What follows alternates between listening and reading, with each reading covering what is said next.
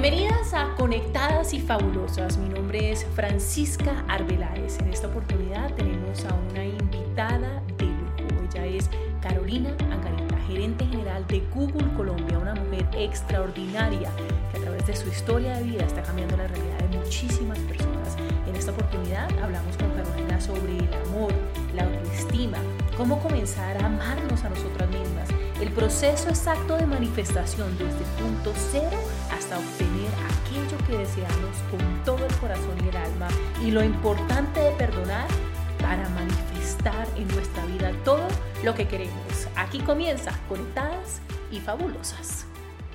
Estamos aquí con, con una amiga, una mujer maravillosa, una mujer realmente fabulosa, no solo como ven acá, bellísima, pero una mujer conectada con su esencia, con lo que es, ayuda a otras personas a conectarse con su esencia.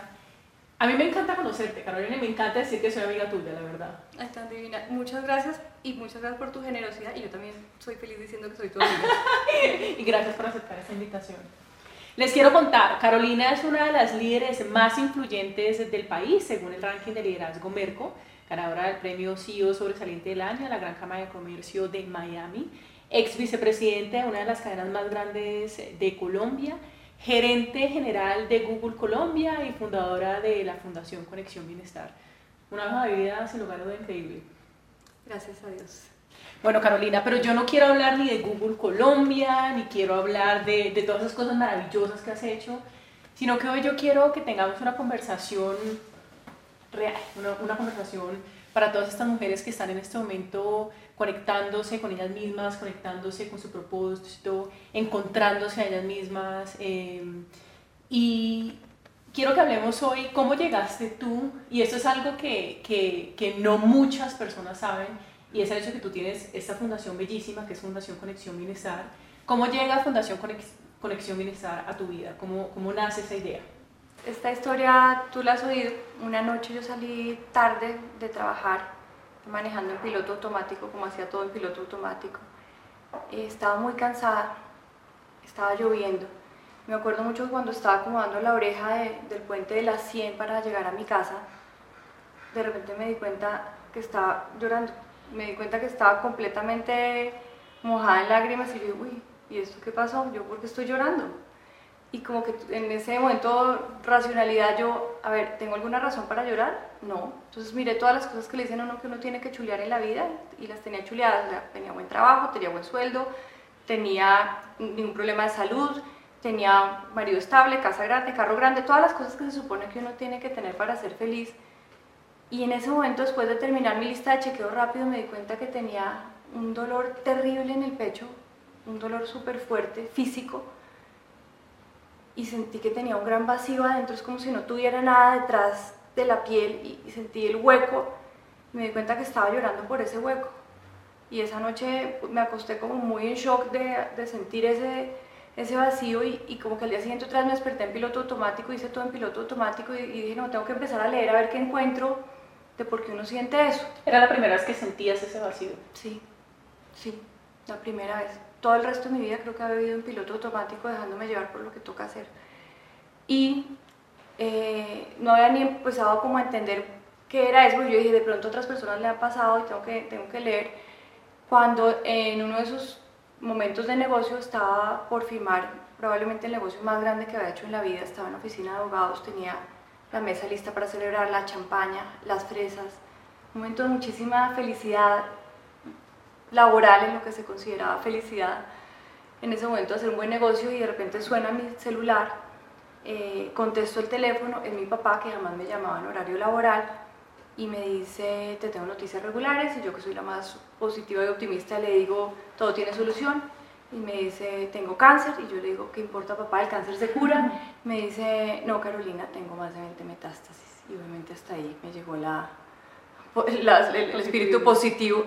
Entonces em, agarro mi cartera, salgo corriendo por las escaleras del, del edificio atacada llorando y cuando estoy en la calle siento como ese viento que me hace reaccionar, digo, miércoles llorar no, sirve para nada, en mente práctica hay que hacer algo manos a la obra, lo primero que pienso es voy a comprarme el libro de la terapia Gerson, voy a mi casa, manejo rápido, saco el extractor de jugos y voy con eso corriendo se lo llevo a mi papá. Y en el carro en los semáforos iba mirando a ver cánceres similares y llego donde mi papá le digo, mira, hay que hacer esto. Mi papá, que pues un ser humano maravilloso, me dice, listo, manos a la obra, empezamos a tomar los jugos verdes. Historia corta, al día siguiente habló con el oncólogo, uno de los mejores de este país, y me dice, miren, o sea, contamos las primeras 20 metástasis, su papá tiene más de 100, aquí no hay nada que hacer, se va a morir. Despídase, organícese más bien y despídase. Yo decido guardar esa información, no decirle nada a mi familia. Y, entré en un estado de hay que hacer algo, lo que sea, uno lo llaman estado de negación, lo que sea. La ignorancia es atrevida, el que sabe de cáncer es él y no yo, hagamos algo. Y empezamos un proceso muy lindo donde lo primero que, hicimos fue cambiar de manera radical la alimentación. Yo me volví una loca obsesiva de la librería del Instituto Nacional de, Salud de los Estados Unidos. Le cambiamos la alimentación. Lo primero que pasó es que la piel de mi papá se le empezó a poner súper linda. Salía a la calle y la gente le decía, oiga, Pacho, ¿usted cómo está bonito? Un hombre absolutamente invadido de cáncer y la gente lo veía precioso. El antígeno carcinoembrionario empezó a bajar, que es el indicador del tumor, empezó a bajar, el médico, el mismo que me ha hecho despídase, decía, sea, no puede ser, esto está increíble, una diabetes de 8 años se le desapareció, y de la salud física ya entusiasmados como que, como que mi papá está bien, pasamos a, al tema de la salud emocional, eh, la salud mental y todo ese tema de miedo, ansiedad, estrés, apegos, dependencias que tenemos todos en nuestra vida diaria, pero que cuando uno está enfermo se disparan al máximo, empezamos a manejárselos y mi papá seguía mejorando y el antígeno seguía bajando. Y luego encontré lo que hoy yo llamo salud espiritual, que tiene que ver con esa pasión y esa motivación y ese sentido de propósito que tenemos todo eso que cuando nos despertamos en la mañana nos hace sentir felices porque sabemos que estamos haciendo algo que es bueno para los demás. Y empezamos a trabajarle eso a mi papá. Y la historia corta es que esos meses, dos meses que nos han dado vida, se fue prorrogando, prorrogando, prorrogando. Mi papá en vez de ir a quimioterapia se agarraba un avión y se iba con mi mamá feliz a dar unos paseos buenísimos. Y un buen día, dos años después, nos reúne papá, la familia, y nos dice, ¿saben qué? Estoy muy contento, ya cumplí, estoy cerrando ciclo, me quiero ir. Y yo le dije, ay papá, no digas eso porque ahora sí tu cuerpo, tu mente y tu alma van a dejar de luchar y ahora sí viene el cáncer porque no hemos vivido a todos estos ni un día de dolor, ni un día de hospitalización, ahora sí debe venir esa cosa horrible. Y mi papá afortunadamente nos demostró que yo estaba equivocada exactamente un mes después de que tomó la decisión. Entramos a la clínica que le pusieron una inyección por, por una, una infección chiquita que ha aparecido, se recostó en su camilla, de repente se quedó mirando a la esquina y en ese momento salió de su cuerpo y se fue, pacíficamente y sin dolor. Todos nos despedimos y se fue. Y en ese momento, Fran, con mi papá en la clínica, sentí que ya no tenía ese vacío y en vez de eso sentí como un amor tan grande, como una energía tan poderosa y, físicamente también sentí que, que empezaba como a irradiar ese amor y esa energía alrededor mío. Yo dije, wow, ¿esto qué es? Y a raíz de eso entendí que Dios me ha dado todas las oportunidades que me ha dado, me ha puesto donde me ha puesto en mis diferentes trabajos para darme las herramientas para que yo pueda servirlo a Él y servirle a los demás, enseñando todo lo que aprendimos en primera instancia durante ese cáncer, que es que aún la muerte tiene manera de, ser vencida y aún la muerte es una cosa maravillosa cuando, cuando se ha vivido plenamente. Entonces entendí por qué soy periodista, porque he estado en medios, porque he estado también ahora en internet y cómo puedo ponerme al servicio de los demás a comunicar eso. Entonces creé la Fundación Conexión Bienestar para conectar ese conocimiento que existe, que le ayuda a la gente a estar bien, al bienestar, en salud física, en salud emocional y lo que yo llamo salud espiritual. Caro, ¿y uno cómo empieza, digamos que por esa situación de tu padre, tú sentiste este vacío, pasó lo de tu padre, que termina siendo una bendición? Yo siempre digo que esas historias dolorosas, yo recuerdo que, que mi historia con mi hermana eh, durante mucho tiempo fue una tragedia para mí, lo que me pasó, y después entendí que es el mejor regalo que la vida me pudo haber dado. Porque de alguna manera, si no me hubiera pasado lo que me hubiera pasado, si no, tuviera, si no hubiera tenido ese trauma, que ahora no lo llamo trauma, sino una gran bendición, pues yo no estaría en este camino de conciencia y de despertar. ¿Tú cómo piensas, Caro, que una, una mujer que está sintiendo en ese momento este vacío, que está sintiendo ese dolor, porque, porque nosotras sabemos que dicen, no, eso es un vacío por ahí, pero realmente es algo que el, corazón puede doler, realmente duele. ¿Uno cómo puede empezar a, a, cambiar, a transformar su vida si no le ha pasado? Eh, digamos lo de tu padre en tu caso, lo de mi hermana en mi caso, pero simplemente lo está sintiendo, siente que la vida se trata de algo más, siente que quiere hacer un cambio pero no está segura cómo hacerlo, ¿no? ¿Cómo puede empezar a, a transformarse? Mira, lo que yo entendí, Fran, es que todo se trata del amor. y el amor empieza por el amor a uno mismo, por la autoestima. Cuando uno está con ese vacío, con estrés o con cualquier sensación de no, no hallarle sentido a la vida, uno tiene un problema de autoestima. Y la autoestima no tiene nada que ver con lo que está pasando afuera. Yo tenía todo bueno, en teoría, pero tenía un problema de amor por mí misma. Entonces, lo primero que yo recomiendo es la famosa mirada al espejo. De los primeros libros que yo leí es el de Usted puede sanar su vida, de Luis que es una maravilla.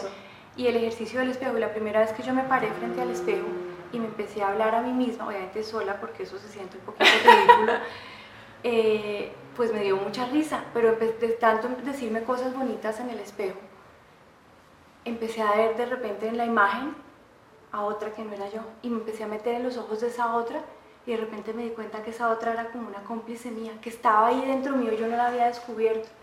Entonces me dan ganas como de picarle el ojo y, ella me lo picaba y fue, fue una gran maravilla ver a esa otra mujer solamente por decirme cosas bonitas a mí.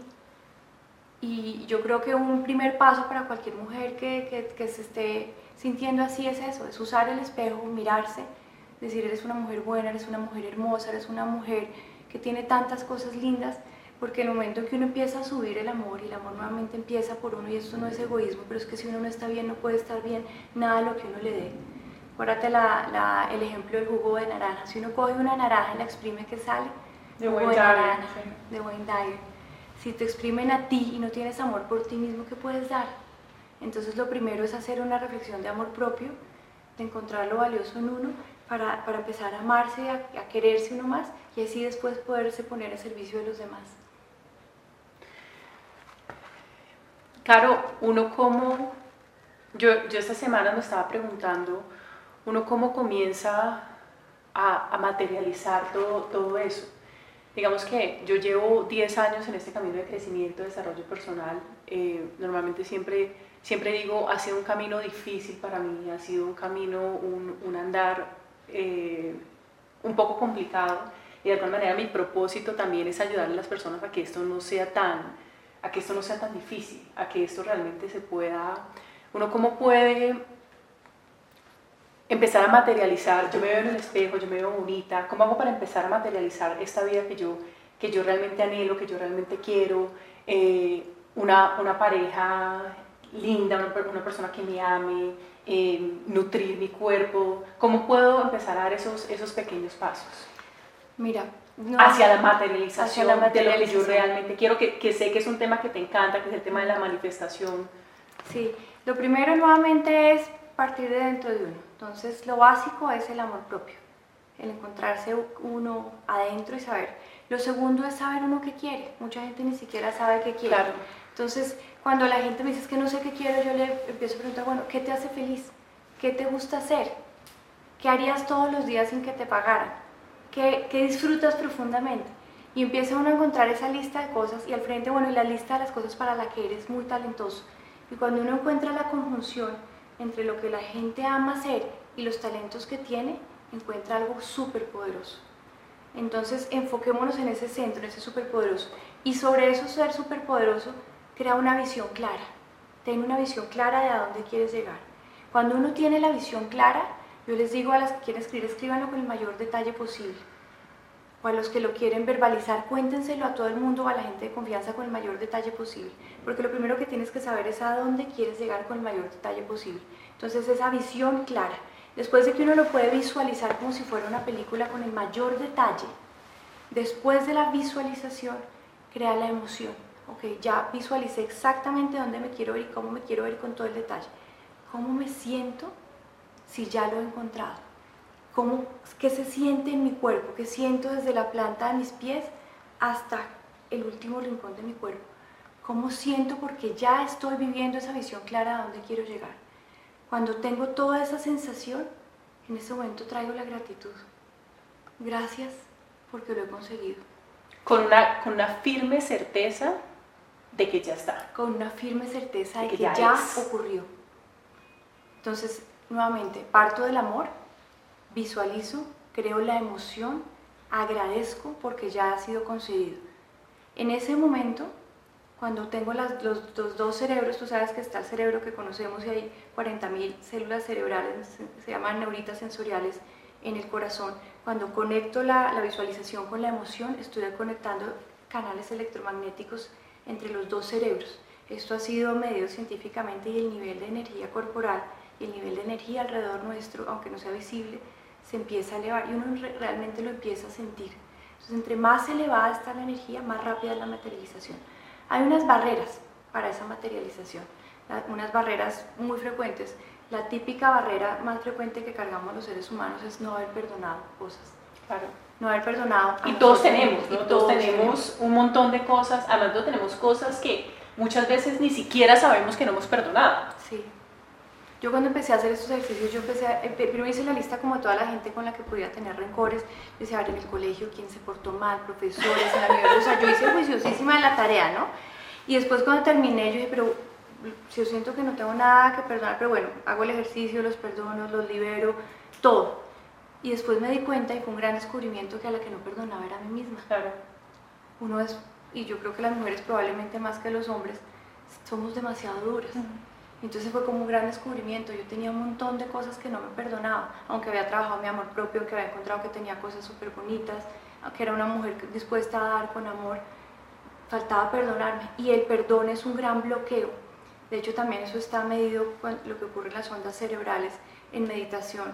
Cuando las personas no perdonan, el nivel de la onda es muy suave. Cuando las personas pueden perdonar, las ondas teta, se incrementan las ondas teta, son conocidas como las ondas de la creación porque ayudan a que el cuerpo eleve la energía y si sabemos que absolutamente todo lo que vemos, porque lo dice la física cuántica y los científicos, es energía, entonces toda la energía es susceptible de ser transformada, si tú quieres manifestar algo tienes que transformar la energía y no hay mejor manera que transformando tu propia energía y el área de influencia de tu energía en primer lugar.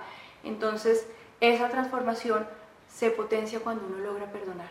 Después de que tú logras de verdad perdonar y sientes que ya está absolutamente todo, vuelves a hacer el ejercicio de tener tu visión clara con la mayor cantidad de detalles, crear la emoción en tu cuerpo porque ya lo conseguiste desde la gratitud y el agradecimiento profundo con ese universal, con la inteligencia universal. Y luego, lo más importante, para que todo lo anterior se manifieste, lo sueltas. Lo sueltas. Estoy obsesionada con este trabajo, hago todo el ejercicio, lo creo, y sigo obsesionada, no lo voy a crear nunca.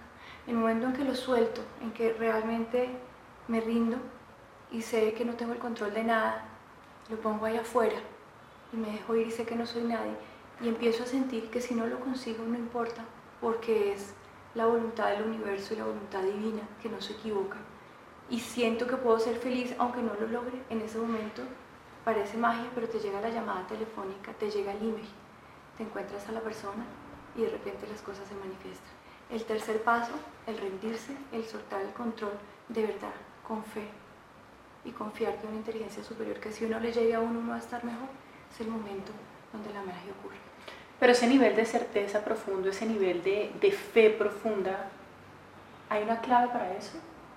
Para sentir realmente ese, ese I surrender, lo suelto, lo suelto y realmente tengo una fe ¿Cómo llega esa fe que, que, realmente dicen mueve montañas? Yo, yo, en mi caso siento que es un, proceso interior. A mí me preguntaban, ¿tú tienes fe? Yo decía, claro, yo tengo fe, pero igual no dormía tranquila, porque dormía estresada, porque dormía llena de chicharrones, porque yo decía, a ver, se supone que la fe es que uno confía en que todo está en manos de Dios y Dios no se equivoca. Entonces, ¿por qué no duermo tranquila si tengo fe? Y descubrí que si uno tiene fe uno duerme tranquilo porque sabe que todo está en manos de Dios y es la mejor mano posible. Entonces como esos choques de contradicciones mías me hicieron entender que debería poder experimentar la fe. Y entonces empecé a cuestionarme muy duro, bueno, ¿y si no pasa qué?